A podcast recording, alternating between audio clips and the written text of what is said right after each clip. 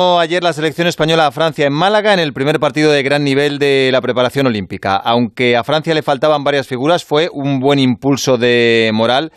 Aunque eso sí, ese gran partido quedó totalmente eclipsado por una pésima noticia, la lesión de Juancho Hernán Gómez, el jugador de Minnesota que sufrió una luxación en el hombro izquierdo que le va a impedir ir a los Juegos Olímpicos de Tokio. La selección está ya en París, donde mañana volverá a jugar con Francia y al frente, como siempre, el seleccionador Sergio Escariolo. Hola Sergio, muy buenas. Hola, buenas noches. El equipo está en París, pero con una baja muy importante, la de Juancho después de la lesión de ayer. Es un palo muy duro a nivel deportivo, a nivel anímico. Eh, ¿Cómo se encuentra él y cómo está el equipo? A ver, eh, el, palo, el palo ha sido duro. El palo ha sido duro para él eh, y, y, en segundo plano para el equipo. Pero en este momento lo más importante es que hemos perdido a, un, a uno de los nuestros, a uno de los miembros más importantes de de, nuestro equipo, un jugador prácticamente insustituible, porque no tenemos realmente a nadie que pueda parecerse a él, ¿no? Que pueda tener esta eh, mezcla de energía, entusiasmo, positividad y a la vez atleticismo y, y amenaza en el tiro de tres. Eh, así que también para el equipo es desde luego un golpe duro, pero lo repito, lo más lo más doloroso es eh, saber que un compañero que que tenía, se merecía y tenía toda la ilusión para estar en los Juegos, no podrá finalmente estar. Mm, las lesiones siempre son inoportunas, pero claro, cuando estás ya concentrado con toda la ilusión, has disputado dos amistosos, estás en el tercero, eh, es como quitarte el caramelo de la boca. Además, eh, con el condicionante añadido de que eh, Juancho también se perdió los Juegos de 2016. Eh, Sí, bueno, eh, los del 2016 eh, no se los perdió. Los 2016 no estaba todavía a la altura de poder estar en el equipo. Esta vez sí que estaba en el equipo, estaba y era un jugador de quinteto titular. Así que hay una diferencia enorme, no, no, no, es, no es nada comparable. Y, y repito, al margen del tema humano, que es el fundamental, desde luego, eh, pues, lo digo una vez más, es un jugador con una unicidad y una especificidad y una riqueza, digamos, global, aunque sea todavía un jugador joven con, con un margen de mejora, yo, yo creo, bastante importante, pero que ya era un jugador absolutamente decisivo, como ya, ya demostró en el, en el Campeonato del Mundo que ganamos en el 2019.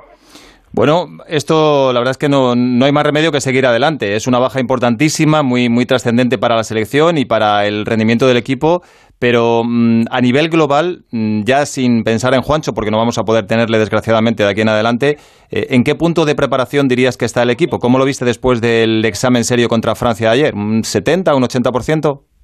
Es muy difícil cuantificar porque a Francia le faltaban jugadores de la importancia de Gobert, de Batum, de, de Hortel, así que esos partidos dejan dejan alguna sensación que desde luego fue buena, pero poco más. No hay no hay conclusiones que se pueden sacar. Desde luego ya estamos trabajando en, en ir creciendo y mejorando las cosas que no hemos hecho todavía bien. Y, y bueno, en general estamos bastante satisfechos, pero pero sabemos que todavía tenemos además muy claro dónde tenemos que mejorar todavía, así que estamos todavía en el medio del, camino de acercamiento a los juegos. Mm.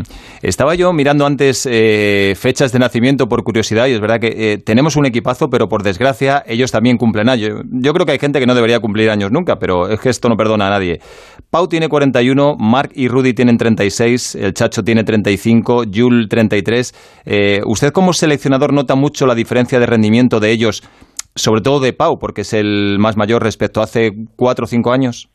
Hombre, evidentemente, creo que creo la diferencia es abismal, uh, pero eso no quiere decir que que no hay que no hay todavía un, un excelente jugador en, eh, en Pau en todos los demás que has nombrado uh, y que también hayan crecido por otro lado jugadores desde atrás y que, por supuesto, con la necesidad extrema de, dosificar eh, el esfuerzo y, la, y los minutos de, de nuestros jugadores más veteranos, pero que son todavía jugadores de, de talento, de carácter, eh, inteligente, con una capacidad de leer el juego muy buena y, y desde luego piezas importantísimas todavía del equipo. Mm, desde luego, el talento no se pierde mm, por muchos años que vayas cumpliendo. Por ejemplo, eh, Chacho ayer estuvo impresionante, parecía que tenía 25 en vez de 35. Eh, ahora, en el casting, eh, bueno, casting entre comillas, que hay en la selección, faltan tres descartes solo. ¿Los tiene claros?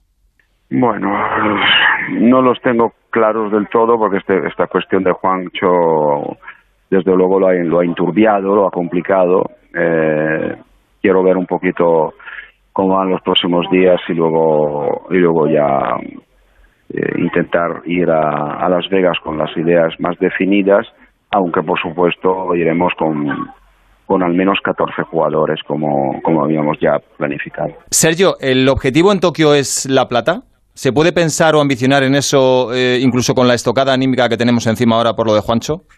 No, no, no podemos partir con, con un objetivo que no sea el que de jugar bien y de competir contra todo el mundo. Luego ya encantaría volver con una medalla, estaríamos encantadísimos de cualquier medalla pudiéramos eh, traer para, para casa, pero tenemos muy consciente, bueno, un poco la, nuestras cualidades, nuestras limitaciones, eh, crecimiento brutal de la competencia en muchos países eh, que, son candidatos como nosotros. Yo creo que estamos en el grupo, por supuesto detrás de Estados Unidos, sin ninguna duda, pero en el grupo de los que, si lo hacen muy bien, pueden aspirar a ganar una medalla, eso sí. Mm. Así que lo intentaremos, desde luego. Sí, yo le preguntaba por la plata porque, claro, damos por hecho que el oro ya es para Estados Unidos. Llevan tres oros olímpicos seguidos y van a jugar con Lillard, con Bradley Bill, con Chris Middleton,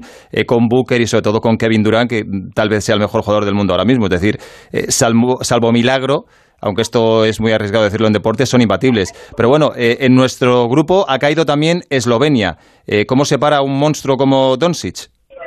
Pues una tarea complicada, una tarea muy complicada porque no es solo Doncic, es que eh, no hay un equipo en el mundo, yo creo, que, que juega como en plan de, estar en una misión eh, como Eslovenia. siempre lo han sido recientemente y siguen siendo. son capaces de, de desprender una, una, una energía, una capacidad de esfuerzo, una, una cohesión, una una eficacia increíble, realmente increíble. Así que Donchis, por supuesto, es un fenómeno, uno de los mejores jugadores del mundo, eh, pero pero estamos hablando de un equipo que también, eh, en función de efectivamente de tener uno de los primeros jugadores del mundo bien acompañado, también puede ser un aspirante a medalla. Mm. Sé que tiene prisa, pero le pido solo dos minutos. Venga, eh, David, tú la penúltima y le hago yo la, la al final. Pues eh, normalmente esta selección suele evitar la carga emocional, pero inevitablemente acontecimientos como el de Juancho, como el final de Pau Gasol, lo, le hacen ir a, carga emocional. Pero yo no sé si tiene más carga el hecho de la ausencia o el hecho de el final de una etapa. Bueno, lo de Paulo veremos cuando será el momento, ¿no? Ahora mismo estamos, desde luego, tocados por lo de Juancho y, y Paulo lo reservamos y, lo dosificamos, así que es una situación que en este momento no es comparable. Luego ya cuando será el momento pensaremos también en la despedida de, de Pau, que sea con todos los honores, por supuesto, como se merece. Mm. Mañana jugamos contra Francia, luego jugaremos más adelante, después de pasar por España, otra vez un amistoso en Las Vegas contra los favoritos indiscutibles, Estados Unidos. Pero la última se la quiero hacer de fútbol. La final de la Euro es Inglaterra-Italia. Eh, por cómo pasó Inglaterra por el penalti ese a Sterling, eh, ¿usted como italiano sospecha algo raro? Eh, ¿Es de los que participa del eslogan ese de que la Eurocopa puede estar peligrosamente preparada para los ingleses?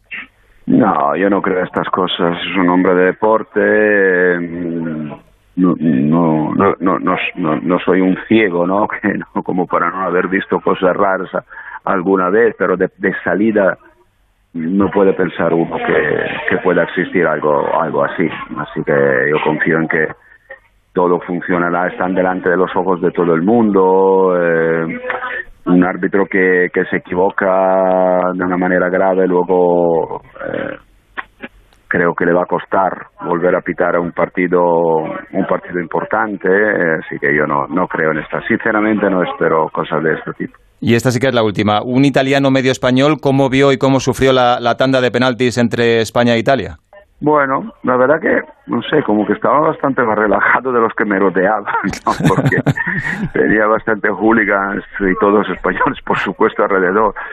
Yo pensé que, bueno, en caso de que en cualquier caso de los dos que, que pasaran, iba, iba a estar contento y, iba a tener un equipo en la, en la final y, y poder disfrutar de ella participando emocionalmente. Obviamente estaba estaba finalmente contento que hubiese ganado Italia, lo tengo que decir tal y como están las cosas, pero sin ningún sin una, una, temperatura demasiado alta, sinceramente, dentro de mi, de mi corazón. Bueno, pues eh, coach Sergio Escariolo, muchas gracias, mucha suerte y ahora toca recomponer anímicamente al equipo, así que ahí la labor suya va a ser determinante. Muchas gracias. de acuerdo, un abrazo a todos. Buenas noches. Eh,